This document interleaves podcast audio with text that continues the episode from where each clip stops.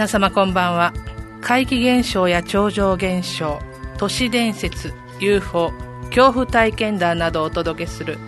総合オカルト番組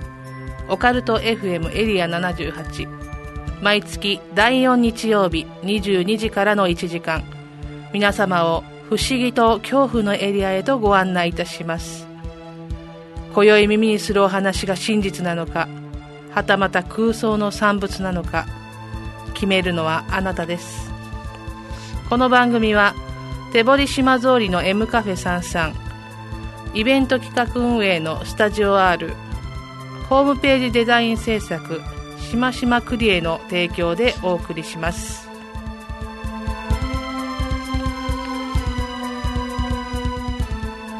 改めましてこんばんは。総合オカルト番組オカルト FM エリア78この番組では怖い話不思議な話を実話から都市伝説などの未確認情報まであらゆるオカルトジャンルを取り扱ってまいります。私エリア78案内人楠木でございます。え今月でオカルト FM エリア78放送2周年となりました。皆様の応援のおかげで2年間続けることができました。本当にありがとうございます、え、今月はですね前半で、えー、過去1年の放送のちょっと簡単な振り返りをいたしまして、えー、後半はですね皆さんお楽しみの投稿恐怖体験談スペシャルの方をお届けしたいと思っております。そしてゲストをお呼びしております恐怖体験談スペシャルといえばこの方親愛なる隣人良慶さんです。こんばんは2周年おめでとうございます。ありがとうございます。親愛なる隣人良慶でございます、はい、どうぞ今月もよろしくお願いいたします、はい、ね、もう恐怖体験といえばね、もうありがとうございます。レギュラー的に来ていただけるということで、はい、ありがとう。嬉しいですね。ね、今回で、ね、25回目の放送となりましてですね、うん。はい、まあ、皆様に番組に親しんでいただきたいという思いでですねあの番組の公式略称をかんをおかえりにしたいと思います。おかえりですね。はいおかえりです。ツイッターとかですねお便りですでに、ね、おかえりって呼んでくださってるリスナーさんが。自然発生したやつはの、うん、ねいいですから、ね、はいいらっしゃるのでもうこれはもう公式にしましょうと、はい、いうことで、まあ、これからもですね、オカルト FM エリア78、お帰りですね、よろしくお願いいたします。今、あの、台本で見ると、カタカナでお帰りって、怖いですね、タイトルとしても。ちょっと、なんか怖い話みたいな。そうですね、お帰り、てんてんてんみたいなね。気持ちいい、これは。あ カタカナでお帰りなんて、皆さん、はい、よろしくお願いしますね。でエンディングではあの、ね、2周年ということでプレゼントのお知らせございますのでぜひ最後までお付き合いください、はい。でちょっとまあねオープニングトークということで少しお話していきたいんですけれども、はい、えー、事故物件怖い間取り、はい、DVD ブルーレイがですね2月10日に、はい、CM で見ましたね、はい、発売されまして、はい、えあの去年ですね。松原谷さんに実際あのお会いしましたね、えー、出てくださって本当にありがたい、はい、ことだったんですが。あの時ねこんなに映画が大ヒットされるとはね、ね本当に嬉しいですね。もっと深く仲良くなればよかったと。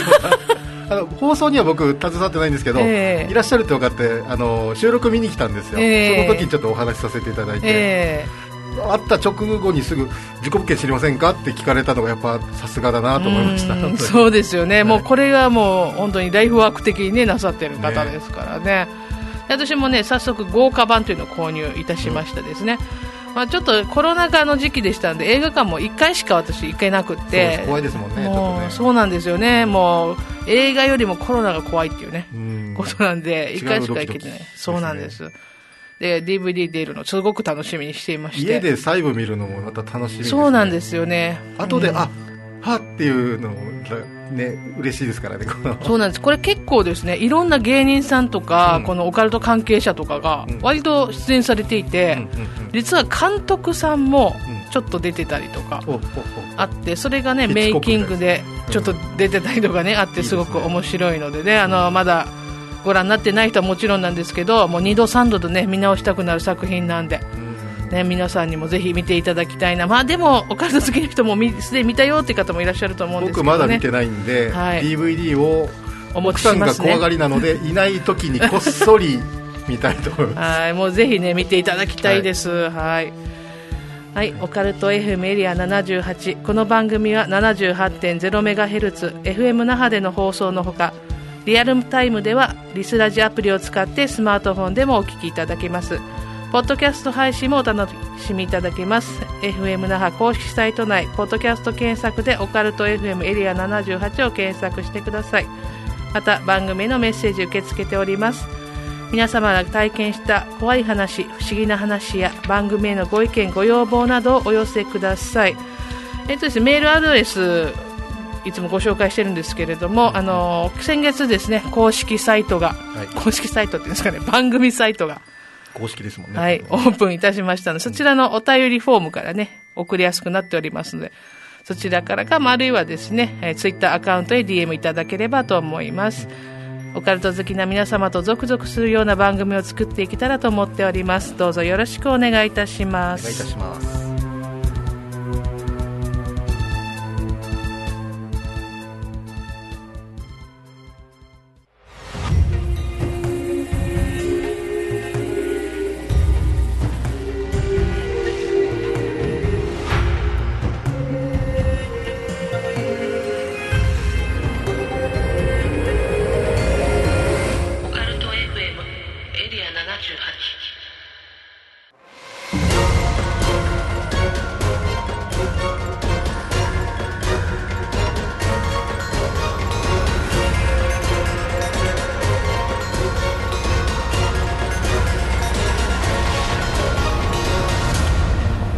はい、えー、前半のコーナーではですね、えー、2020年2月からのコーナーの振り返りと、メインテーマですね、どんなことをやったかっていうのをちょっと振り返ってみたいと思うんですけれども、はい、えー、まずね、まあ、1年前は1周年を振り返っておりました。そうですね。そうですでも、1年になりましたよみたいな話をして、うん、まさか2年目にやってるとはあの時は、ベッチさん、いましたっけ？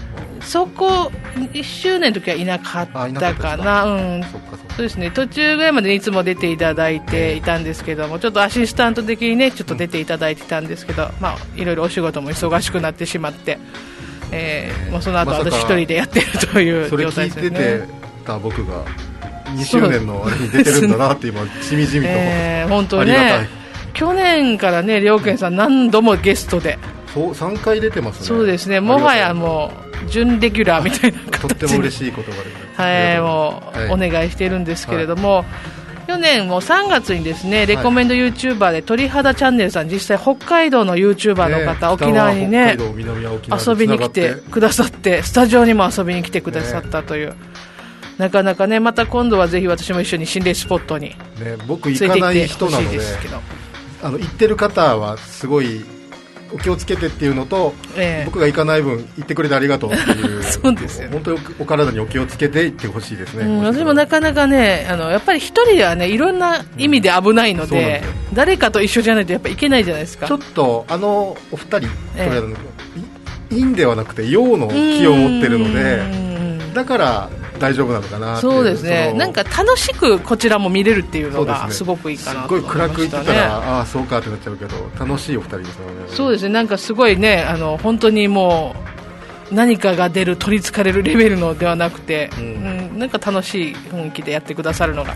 い、で必ず心霊が映っちゃうっていうね、うん、霊現象があるというす。ごいなと思いますね、ね、またぜひね遊びに来ていただきたいなと思います、はいで4月がねユーマですね。ユーマでした、ね、はいユーマも。ユーマも何回もやらないといけないテーマなんでね。もう世界中にいて次々に新しいユーマ出てくる感じなのでそうですよね。追いつかないかなと思うけどすごいですね。ユーマもたまに年に1回ぐらいやりたいテーマかなって私は個人的には思っておりますね。4月はユーマとかそういう感じにするのか。ああそういう手もありますね毎年ね。風物詩じゃないですけど。でもそういう固定があるのも面白いかもしれませんね、うんはい、で5月にね両健さん、初ゲストで思いつきで行った企画がすぐ通った。キョンシーですね。はい、キョンシーの格好してきました、同志様の格好同志様の格好で、もう私がキョンシー愛がすごいんで、はい、キョンシー愛すごい方がいることの嬉しさというか、僕もすごい嬉しかったです。しゃ大人になって喋れるっていうあの、ね、本当に。いやキョンシー好きな友達が0人でしたのでもう本当に嬉しいですね。知ってる人は多いけど、うんうん、ね。面白いのみたいなねとってもあの懐かしい気持ちとまた新しいね、うん、あのキョンシーのものとかいろいろ見ながら。また面白い、うん、いや本当に面白いテーマだなって思いますね、キョンシーね、うんうん、はい、もうなんか映画とかいうジャンルをね超えてもう完全にキョンシーっていう、ね、あれは。文化ですあれは。そうですね異文化をこうね語っていくような形でしたね。沖縄が中国系に近いので少しはいはい、あの親近感も湧くので。なるほど、うん結構またよかったです。もうコスプレもしていただきありがとうございました、はい、お札まだ家にたくさんあお札、はい、あのね霊言同士や有言同士の札ですね。はい。で6月が陰謀論。陰謀論もなかなか奥が深くてですね。オカルトといえばあれですもんね、うん、都市伝説系とかオカルト系でやっぱり陰謀論は必ず出てきて、うん、また今コロナの時期でね。あのオカルトってちょっと平和な時に流行るというか怪談もそうなんですけど、はい、平和な時のオカルトって、うん、あユーマとか UFO とか、幽霊とかなるんですけどちょっとあの平和じゃない時期にやると、はい、ちょっとオカルトを報道すると少し問題があったりするんですよね、幽霊って言ったらちょっと配慮が足りないんじゃないって言われるのは怖いから、そういうオカルト系の人は大体陰謀論の方に逃げるっていうんですけど。都市伝説陰謀論の方がまあちょっと無難な時期もあるのかもしれないですね。国がこんなやってるって言っても、まあ、調べようがないしっていうのもあるんですけどあの誰かを攻撃するわけでもなくこんなことを隠してるかもしれないっていうロマンをこう思いを馳せるためにあるんですけど。うんだからそのその時期のオカルトの内容を見ると世相が分かるのかなっていうので。あなるほど。ちょっと奥が深くなってまいりましたよ、うん、そういうふうに陰謀論を見てます、ね、で。7月が、はい。恐怖体験談スペシャルでね前の年は8月にやったんですけど、はいはい、この年7月にスペシャルしましてここでまた両健さんに、はい、ありがとうございます。お話をしていただきましたね。やっぱりマンションの話しましたね、そうですね、はいこれやっぱりね恐怖体験談スペシャル一番人気があるんですあよかった。すごい、えー、みんなやっぱり怖い話大好きなんですよね。喋、ね、るのも聞くのも好きなんでもうもっといっぱい語り手の方ぜひ聞いてる方喋りたい方。そうなんですよね。もう。僕だけが特別じゃないんであの皆さんうずうずしてると思うんですよ。そうですね。あの喋るのが不得意だから投稿って方もいらっしゃると思うんですけど実際体験談を話したいという方、うん、本当に音声だけの、ね、出演全然できますのでね、うんうん、あのこちらの方もえーと、番組サイトの方の出演者募集コーナーで書いてあるので、ちょっと見ていただけ映像は残らないというか全然僕も顔出ししてないのでそうですね。私自身ね、顔出してない、謎に包まれた楠木さんでね。謎なのかまあ、はい。そうなんですよね、はい、ででその次8月に小原さんの方にゲストに来ていただいていろいろな本の話とかねやはりもう本のなんでしょうね、うん、お話の内容が本当に深いというか、うん、あの小原さんと共通の友達であの本古本屋さんをやってる女性がいるんですけど、はい、小原さんの話するといつも、うん。怖い話苦手な方なんですけど、はい、オーナーさん、はい、小原さんって普通のトーンで話してるのかなと思ったら急に階段だったってわ分かるっていうあのあこれはね、はい、こういうことでねって言ってあれあのあそこの糸満のねあそこでねって言って話してるのかなと思ったら急に怖い話だったりするのが多くて、うん、この苦手なこのオーナーさんはあの小原ハラスメントって呼んでるらしいんですけど なんかもう怖い話分かればやめてやめてって言えるけど世間話の手で怖い話かなと思ったらああ怖い話だったってなるっていうからもうそれがラジオで聞けたのでもすごい嬉しかったとても楽しい時間を私も、ね、過ごさせていてたくさんプレゼントもねいただいて本当にありがたい回で本のプレゼントすごかったですね。はいもうこれ本当にねもう全国から応募が殺到しまして本当申し訳ないことにねあのだと思って僕はもう自分で買いますって宣言して サインくださいって言ってそれで買ってサインしてもらいました。いやもうまあ、予想はしてたんですけど、うん、本当全国各地にこの本もねあの届けることができて。小原さんの本は本当に沖縄の文化にも触れてるので、うん、その県外の方がいっぱいっていうのすごい聞いてて嬉しいんですけどあこういう雰囲気なんだとか考え方なんだ沖縄の人っていうのも少し垣間見えるので、うん、そう。いうですね沖縄の方ではもちろんなんです。沖縄の方はやっぱり近くの話っていうことの身近さと、うん、で県外の方は沖縄好きな方とか特に文化にも触れていただけるっていうことで、うん、うん、やはり面白いのでね。そうですね、えー、また来ていただけたらなと思っております、はい、で9月降霊術ですね、こっくりさん多かったですね、ね、やっぱり降霊術といえばこっくりさんがすごいポピュラーポピュラーなんだなと思って、ね、お便りもたくさん来ましたよね、この時ね。階段も多分いっぱいあると思いますこっくりさん集めたら。ちょっと高齢術は、まあ、もうちょっと深めたいなっていうぐらいも皆様のリスナーの皆様の反響もあった回でしたね、ね。こちらも。で海外の都市伝説、まあ、都市伝説過去にやってるんですけど海外に絞ってね都市伝説をお伝えした回が10月でございました、うん、台湾の赤い封筒の話を僕が確か送ったかな。あれと,、えーと、ボタン道路が実は中国の話だったっていう話を送りましたね。そうでしたね。あのこのは中国それちょっと意外でしたね。ボタン道路が中国の話っていうのはね、文化の違いが階段を変えたという、うん、聞いてみてください皆さんも。そうですね、はい、この回も結構ねお便りとかがすごい充実していた回ですので、うん、うん、聞いていただきたいですね。ね、はい、で11月がですねもうここでまた良健さんが、はい、オカルトシャチのスペシャルでゴーストバスターズのコスプレで来てくださいました、冬がなコールって言われたんで来ました、ね、もうもうねもうゴーストバスターズはね、私も本当に好きだったんですけど、この新しい方の映画とかね、うん、見てなかったんですよ、なんかちょっと面白いのかなみたいな感じで、ね、それが改めて見て、やっぱり面白いんだなってゴーストバスターズすごい面白いテーマだったんだなっていうのを再確認できました。あのもう好きすぎて時間ないぐらい喋っちゃったんですけど1個だけ言い忘れてたやつおなんなんでしょうか？あの初代第1作の「ゴーストバスターズ」の最後に出てくるマシュマロマンっていう大きなお化けを、作った人たちのスタッフの中に沖縄の人がいるんですよ。すごい沖縄の女性の方があの当時特殊効果を習うためにアメリカに行ってあの映画に参加してたっていうのが後ほど分かったって話をしたかったんですけど、家帰った後に思い。出してあーってなったんででもすごいですね、うん、沖縄の方がまたなんかちょっと近しい気持ちになりますよねこういう話を聞くと、ね、もう70代80代ぐらいのおばあちゃんだし女性なんですけど、あの当時女性があの大作映画で沖縄の人がっていうのがちょっとすごい嬉しかったです聞いてて。なるほどですね、してまたね、あの12月、夢の話とかね、ね。あこんな形でいろいろなテーマを皆さんとね語っていたわけですけれども、今年も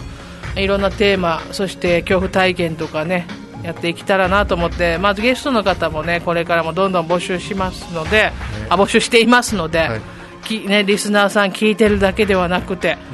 うん、ぜひ参加してみませんかと。楽しいですよ。いや本当にねあのせっかくの体験談を持っている方話してみてほしいなと思うんですよね。話した後また気づくこともあるんですよ、その体験談になるほど。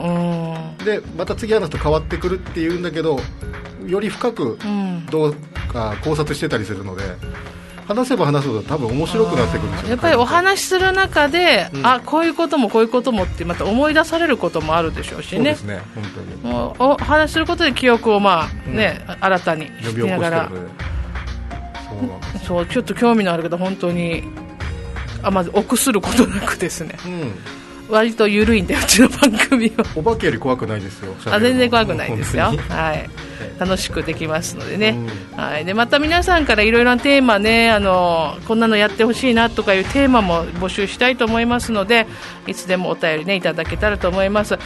えー、2周年終わりまして今度3周年4周年と続けていけるようにいろいろテーマも考えてまいりますので皆さんもどうぞよろしくお願いいたします。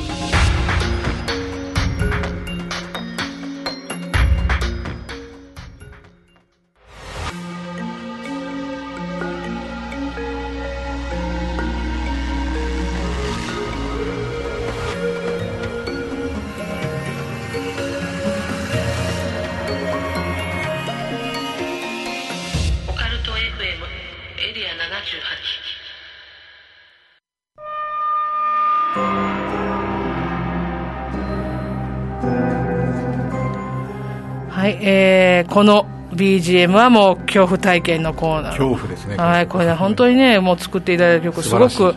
ぴったりでございましてね、うん、はい。で今日はもうね早速良健さんからお話をお願いしたいなと思います、はい、お願いいたします、はい、いい音楽なんでちょっと低い声で喋って帰りますね。そうですね。これはねっていうえっとですね、はい、このお話は実はえー、もしヘビーリスナーさんがいらっしゃったらあれって思うと思うんですけど僕が2年前の5月の放送だったと思うんですけど、はい、に、えー、聞いた話で投稿した話なんですが、はあはあ、実はその時ちょっとしがらみがありましていろいろ。今しがらみがないので言うんですけど、はい、あれ実は本当は僕が体験した話だったっていう。実は体験だったんですね、はい、生き量の話だったんですけども、はい、これはですねその3年ぐらい前ですかね。3年前の12月の中旬です。あはいはい。12月中旬。はい。あの昨日今日沖縄寒いじゃないですか、はい、ちょっと。2月19日ですね今ちょっと、えー、の収録してるの。昨日がもう鬼のように寒かったんですけど、うん、寒かったですね。3年前の12月の中旬も寒かったんですよ、うん、ああそうなんです。である寒い日に仕事終わって家に帰ってきたんですけど、はい、うちはあの昔ながらの平屋で、玄関開けたら目の前がお仏壇のある一番座、はい、右側に二番座左側に三番座っていう部屋があってあの台所は奥にあるみたいな昔のお家なんですけども、はい、家に帰ってきて「ただいま」って入ると奥さんがあの仏壇に背を向ける形に座ってテーブルを置いてパソコンが置いてあるんで、はい、そこでいつも何か仕事したり動画見たりとかしてるんですけど、うん、奥さんがいたんですよ。で、はい、飼ってる猫もいて「ただいま」っておかえりってなって入ってきた時にうわっ！て僕がびっくりして、見てみたら部屋の壁と障子の襖っていうか障子の障子紙とかあと電灯ですね。天井から吊り下がってる傘があるこの丸い蛍光灯が2つついてるその電球で、ねはい、蛍光灯ですね、うん、の傘とかに青緑色のハエが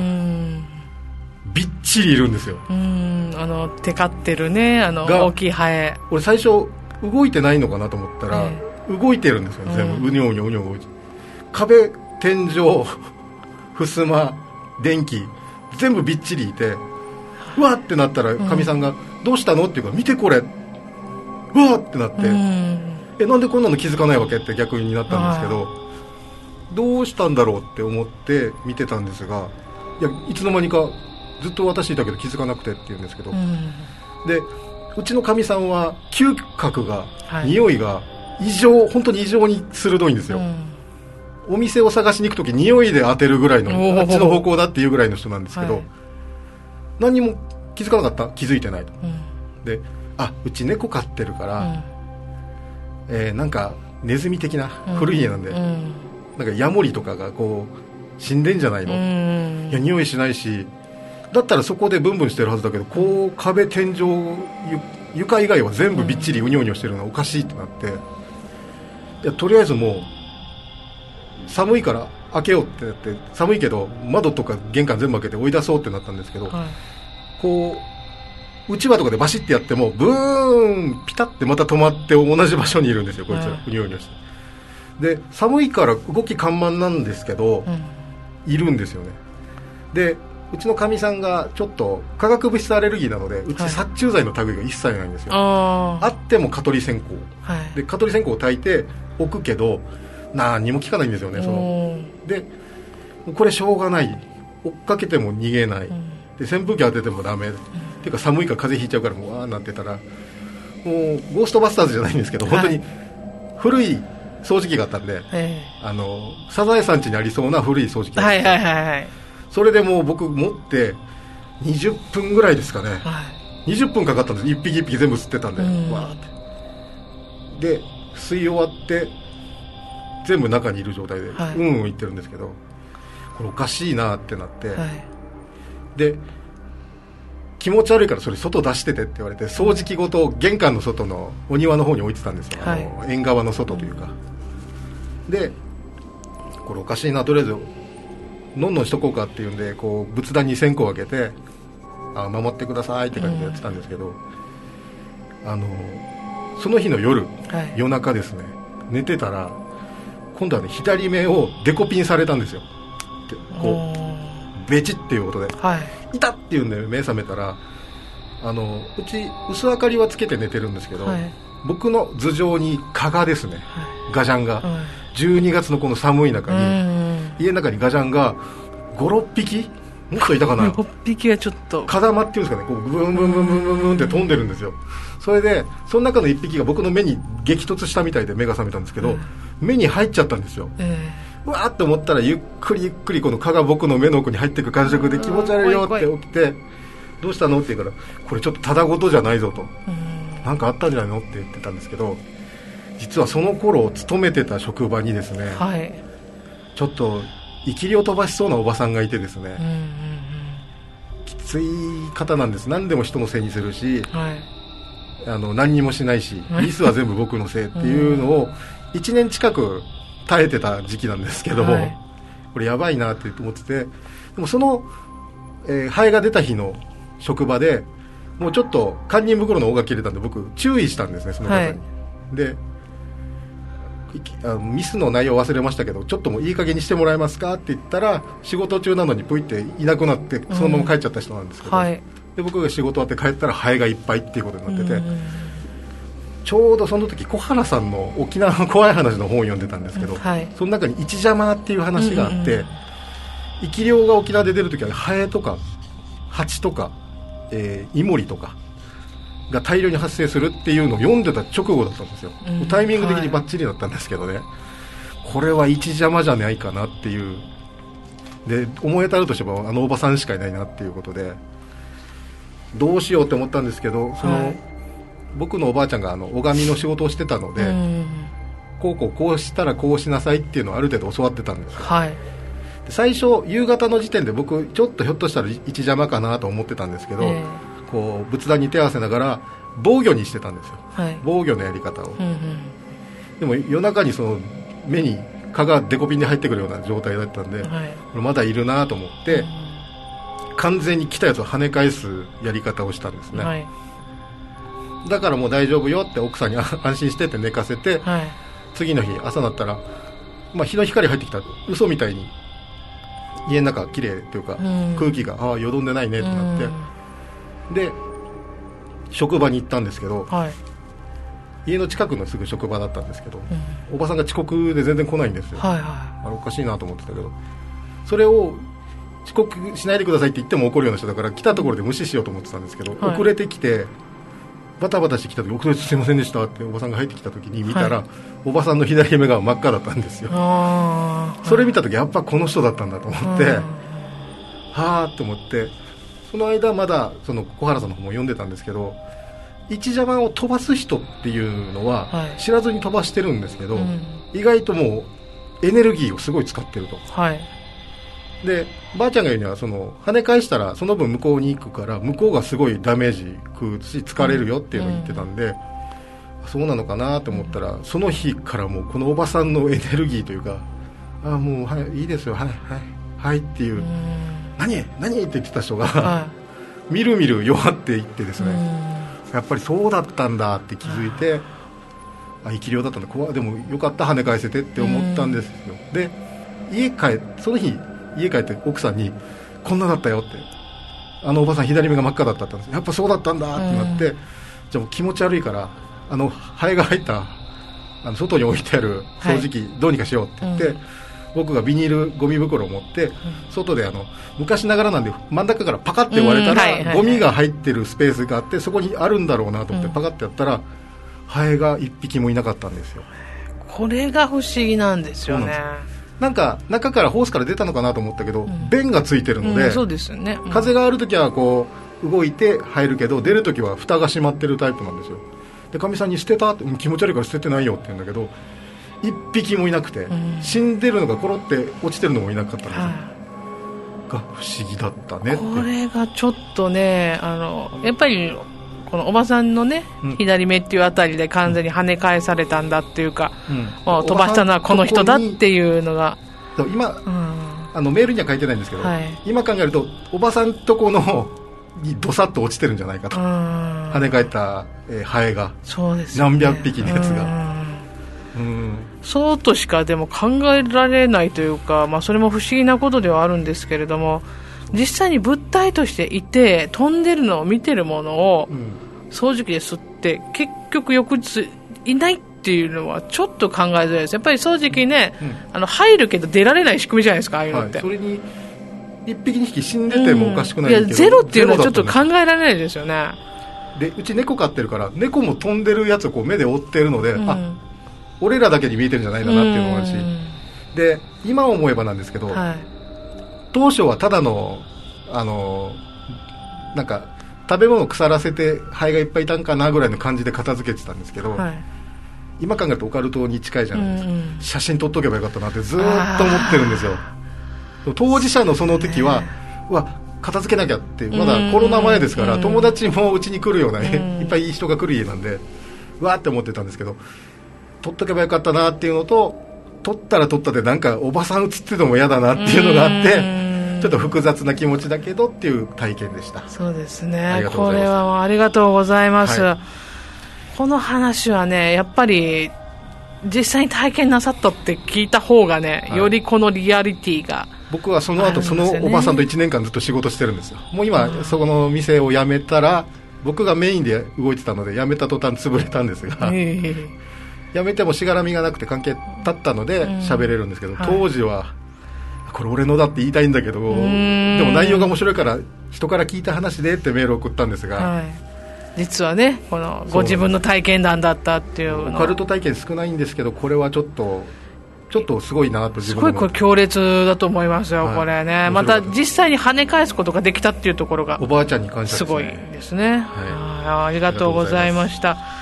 はい、もう 本当にこのお話、私も大好きなお話でね、また聞けて嬉しいんですが、はい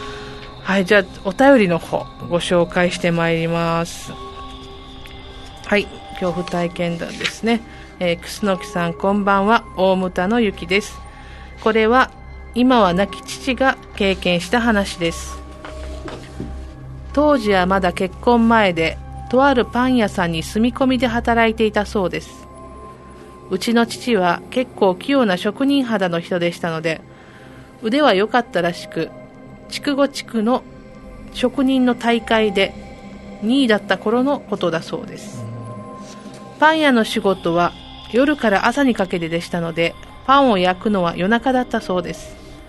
ある日パンを焼くとき釜に入れる準備をしていると後ろの釜の方から「おーい!」と聞こえたので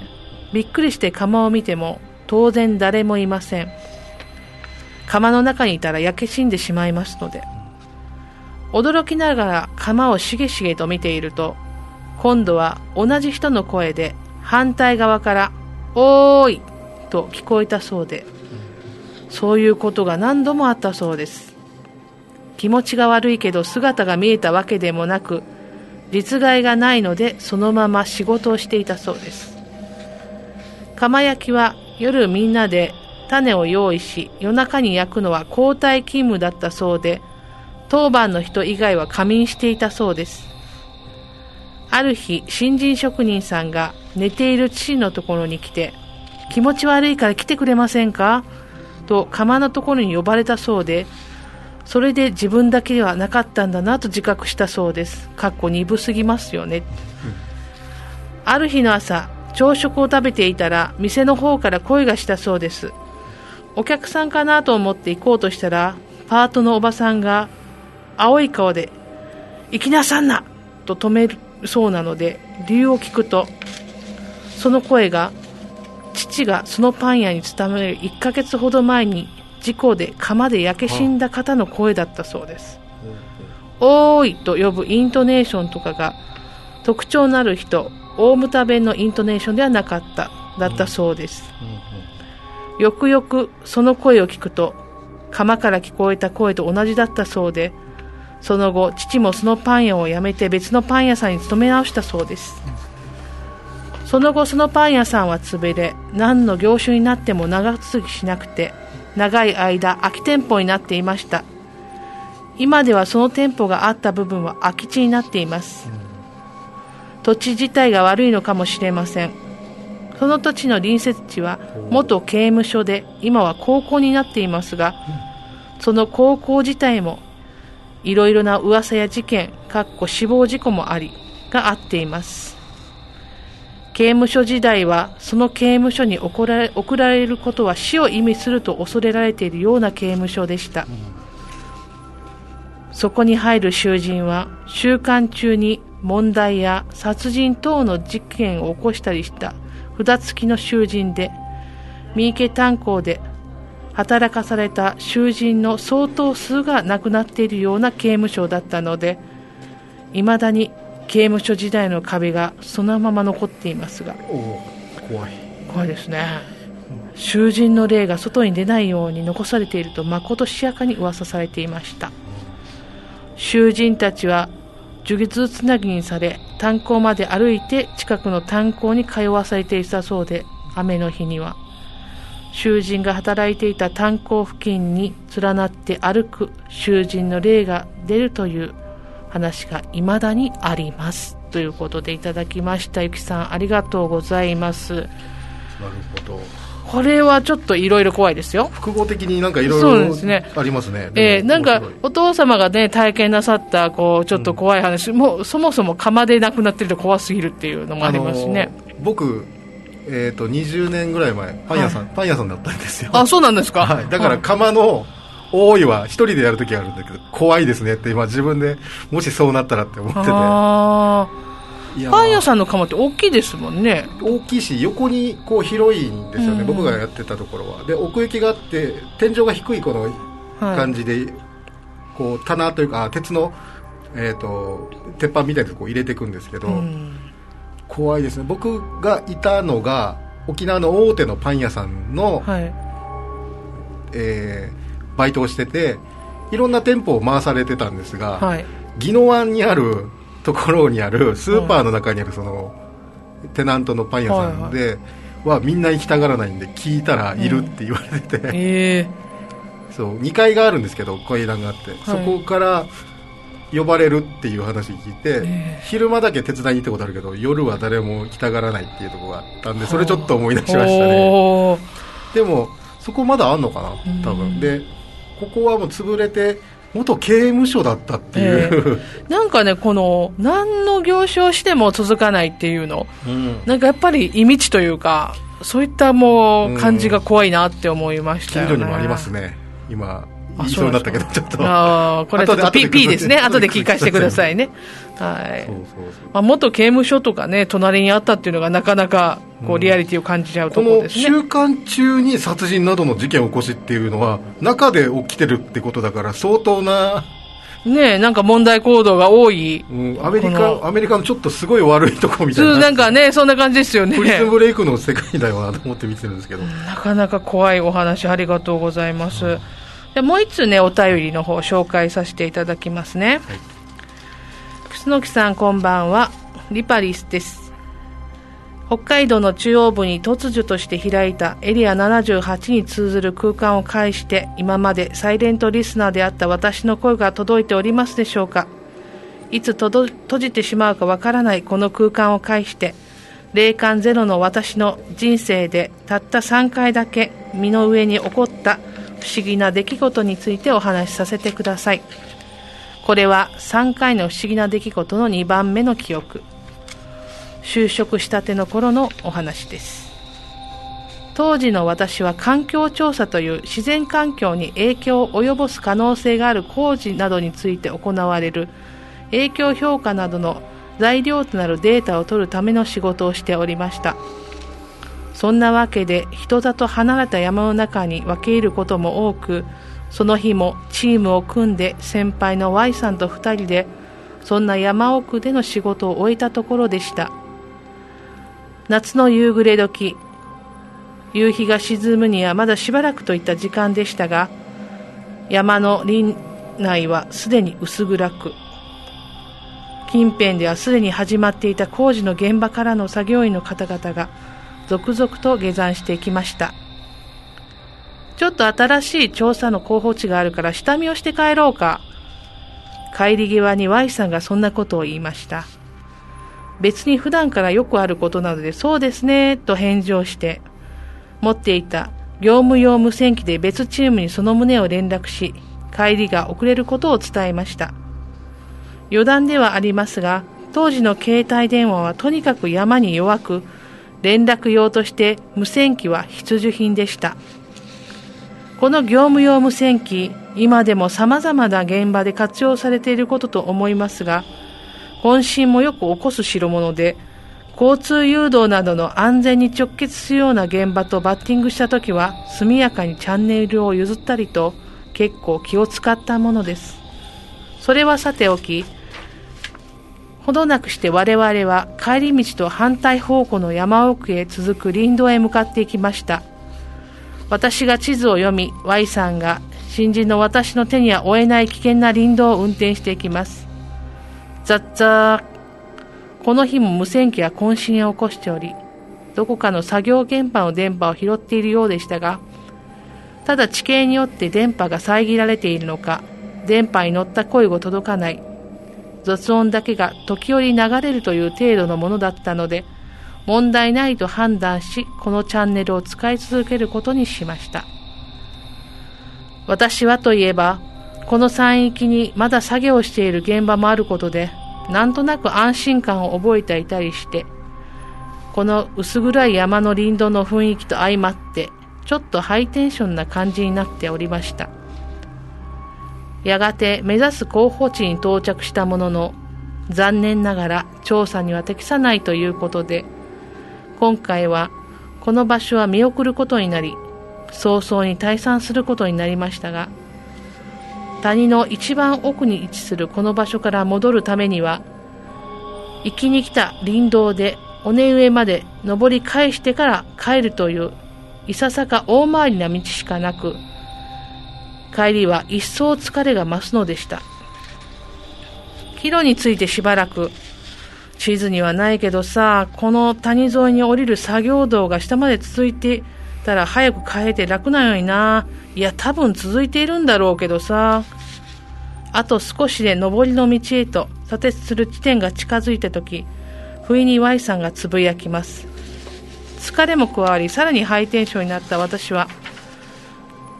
はは、じゃあ行っちゃいます？などと陽気に返事をしたものですが、ザッザザー、その時、無線がまたも渾身。しかし、その時私は、囁くような小さな声でしたが、それでいて鋭く、やめとけ、という声をノイズの音のようにそばで聞いていたのでした。はっとして口をつぐみ、とっさにワイさな顔を見上げましたが、あの声が聞こえていたのか聞こえていなかったのか、相変わらず Y さんは前を見たまま運転を続け、ややしばらくの後、うん、やめておこう。そう言って、ハンドルを上りの道へと切ったのでした。今は転職し、この会社には在籍しておりませんが、Y さんとの交流は続いており、あの時、あの声を聞いたかどうか確かめるチャンスはあるのですが、やはり怖くて今も聞けずにおります。ということでいただきましたリパリスさんありがとうございます。無線怖いですねこれは。怖いですね、うん、ただちょっとこれはやめとけっていうのはいいいい例というか、ね、まあ、そうですよね、うん、うん。僕、昔メールで書いたと思うんですけど、はい、幽霊って多分石を持った電波だと思うっていう説を言ったんですけど、やっぱり無線は通じやすいというか、意思が伝えやすいのかなと、うん山で普通通じてたとこが通じないっていうとこに逆に幽霊さんのところの周波数に合いやすいとか。はあやっぱり幽霊も周波数があるってねやっぱりいろんなところで聞きますものね、なんか音音もその幽霊が集めやすい周波数の音があるとか、うんうんうんうん、誰かが言ってたんですけどあのオーケストラの最初に音合わせで A っていう、はい、えラの音ですかね。A の音を出すときにはーって言ったらみんなが合わせて、音合わせするときのあの音が呼びやすいんだっていう話を聞いたことがあるんですけど、えー、そうなんですか。そうだから電波にもあるんでしょうけど。これなんかすごくこう不思議なお話ですし、うん、ヒパリスさんのこの文章がすごく素敵と、うん、読みながら本当に読みやすくて素敵な文章だなって思ってしまいましたけどね、うん、あこれはやっぱりこ怖いもありますけどこう不思議が強いというか、でも結果良かったよねっていう話というか。全部当てはまるっておかしいんですけど僕アマチュア無線の免許を持ってましてあのちょっとちょっとちょっともう全部本当に当てはまるじゃないですか。今日びっくりしちゃった。中学校の時にあのボイスカットだったんで親に取らされて無線機、えー、まあ、壊れて使ってないですけど持ってて、うん、出てよく人の会話も聞くみたいなやつやってたんですよ、はい、ハムで。だから急にやめとけのタイミングも偶然ありえないわけじゃないんですよ、でもこの雰囲気の中でこのおかげで助かってたかもしれないっていう、この話はすごいいいなと、階段ね、暗い中でねこう、絶対これなんかフラグですよね、こっち行ってみないかみたいな、ちょっとフラグっぽいですよね、絶対最初にやられるタイプの。の話だなと思って聞いてましたけど、うん、それをね、やめとけの声が制してくれたのと思うとね、なんかね、あの無線で喋るときって、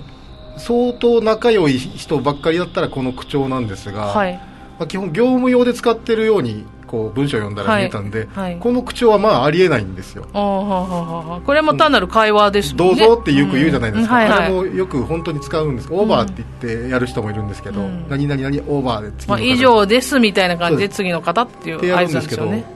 このこれは本当に意思が見えますね。なんか、だからね、うん、普通の会話でやってた可能性もあるけど業務用で使ってるやつに紛れ込んできた電波にしてはちょっとねフランクな言い方だなっていうのもあるので、ね、これはねもうどちらかの、うん、えー、身内の方とか何かしら縁のある方の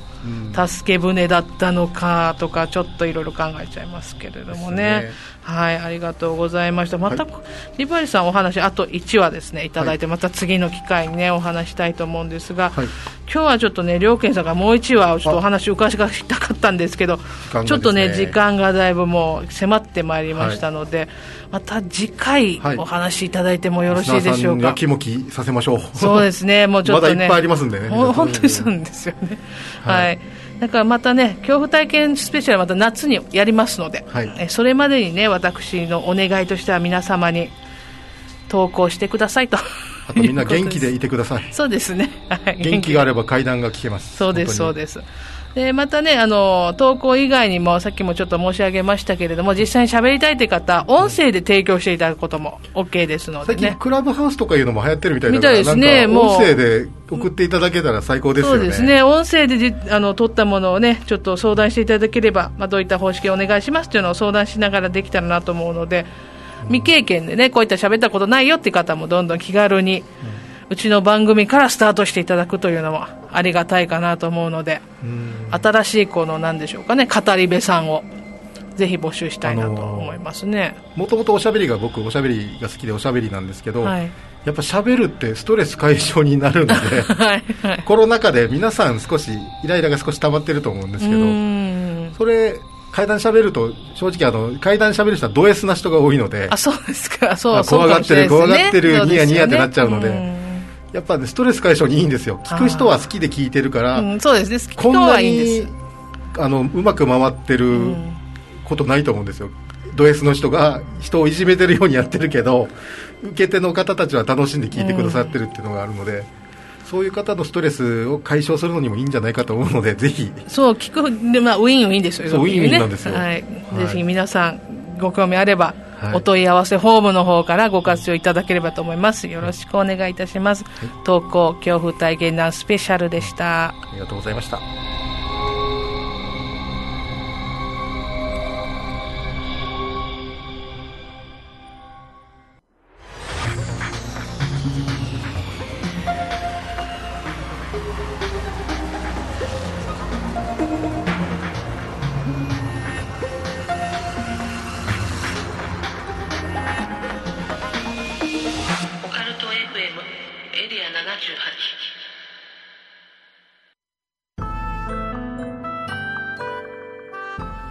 はい、もうあっという間にエンディングでございます。本当にあっという間なんですよね、いつもね。はい。じゃあ、ここでですね、お待ちかねかわからないんですけど、プレゼントのお知らせでございます。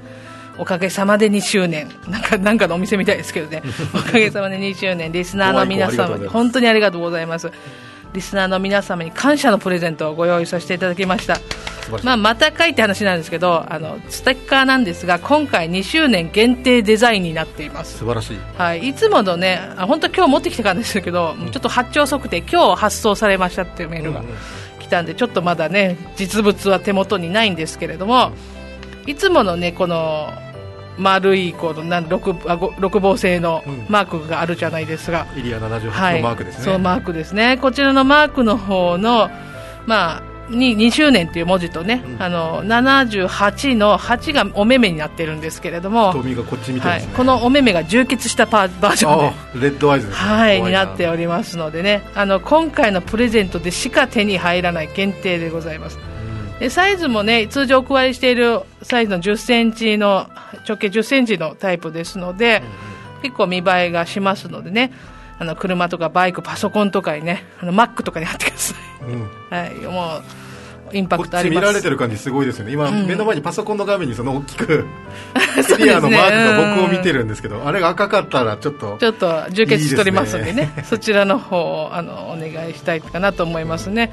でもぜひねおかおかえりリスナーとして番組の宣伝にもご協力いただけたらと思います、ね、おかえりリスナー、はいこれなんか名前あったらいいですけどなんかまあ考えてくださいリスナーさん、ね、なんかこういうおかえりを切っている人たちのなんか総称みたいなね、うん、なんか考えていただければと、ね、考えましょうありがたいです。で先日もあ先月もお伝えしました公式ウェブサイトの方でですね、うん、えーありますけれどもこちらをちょっとご紹介したいんですけど今回からスポンサーとしてお名前もご紹介させていただきました、うん、ホームページデザイン制作のしましまクリエ様にデザインからですねお手伝いいただきましてもう本当にね私の希望通りというか、うんいろいろ組んでくださいましてね、あの素敵なサイトをオープンさせることができました。とっても素敵なんですよ、このサイト。うん、ぜひ見ていただきたいと思います。はい。えー、オカルト FM エリア78で検索していただくとですね、ちょっとまだね、なかなか上の方に上がってこないですけど、Google 検索で多分ヒットはするようになっているので、できたばっかりでなかなかね、上に上がってこないんですけど。お帰り浸透すれば、間違ってお帰りって普通に入れた人にもああそうですね。お帰りって浸透させた方が良かったですね。ね今,、まあ、今から上がるとそうですね。もうぜひぜひお願いします、うん、でこちらの方ねコーナーのまとめとかもやっていきます。でちょっと恐怖体験談のコーナーで、うん、掲載許可が出たものをちゃんと恐怖体験コーナーテキストでね載せてありますので、うん、そこでそことはまあリンクでこの回でやりましたよって載せてあるのでちょっと過去振り返りしていただけたら思い読むのもいいですけど聞くのもいいのでそうですね。両方。はい、ぜひぜひなんですがそちらの方にですねあの、うん、お便りフォームあります。そこで、いろいろ選べましてプレゼントの応募っていうのを選べるようになってますので、そちらの方からですね発送先のご住所あとメール連絡にメールアドレスもぜひ入れていただけたらと思います。あの発あの発送先ですね、うん、そちらの方をちょっと送っていただけた方に一応ですね応募者全員にお送りしたいと思いますが、まあ一応数に限りはあるんですけれども。うん大丈夫かなって思ってますので、はい、限りはあります。できればお早めにしていただけたらと思います。すね、あとはもう、いつもツイッターでね、連絡くれてる方はツイッター DM でも大丈夫です。どちらかね、ご都合のいい方を選んで、えー、送ってください。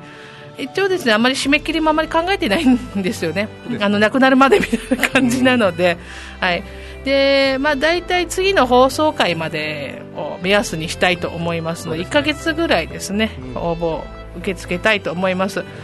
ざっくりしてますけどね、えー、でもし万が一品切れしてしまった場合はもう本当に申し訳ないです。何か別のステッカーをあるステッカーをお送りしますんで一応数量は限定となっております。よろしくお願いいたします。はい。であとですね来月のメインテーマはですねちょっと FM 那覇周辺のちょっとね、うん、怖いスポット。というか、ね、周辺に起こっていることを、うん、調べたいということですね。そうですねまあ、もしこの辺の国際通り、OK 通りあたりの怖い話ご存知の方、教えていただきたいんですが、来月もゲストを予定しておりますのでね、えー、ちょっと両家さんの怪談仲間というか、ね。うん、僕よりすごい人を呼びましたので、はい、もう来月もゲストがいらっしゃるということで、ぜひお楽しみに。お楽しみください。本当にお楽しみで私も楽しみにしております、はい、僕も聞くの楽しみです。で今後の、ね、テーマとして、えー、沖縄の妖怪、ユタ、未解決事件、呪い、呪術、えー、民話、昔話、そしてですね、リクエストありましたテーマの、小さいおじさん。はい、このテーマ。全国各地で。普遍ですよね、はい、ずっといる感じですもんね。小さいおじさんテーマやっていきたいと思いますので、はい、皆さん小さいおじさん話どんどん募集してます、うん、ぜひ送ってください。よろしくお願いいたします、はい、はい、えー、今日はですねもう両健さんをお迎えしまして1時間楽しくお話しさせていただいたんですが、はい、ぜひまた来てください。よろしくお願いします。よろしくお願いします。話いっぱいありますんで呼んでください。はいもうよろしくお願いします。今日のゲストは親愛なる臨時良慶さんでした、はい、ありがとうございます。えこの番組は手堀島通りの M カフェさんさん。イベント企画運営のスタジオ R ホームページデザイン制作しましまクリエの提供でお送りしました。それでは来月も第4日曜日3月28日22時にお会いしましょう。案内人は楠木でした。今宵耳にしたお話が真実かどうか決めるのはあなた自身です。それではおやすみなさい。良い夢を。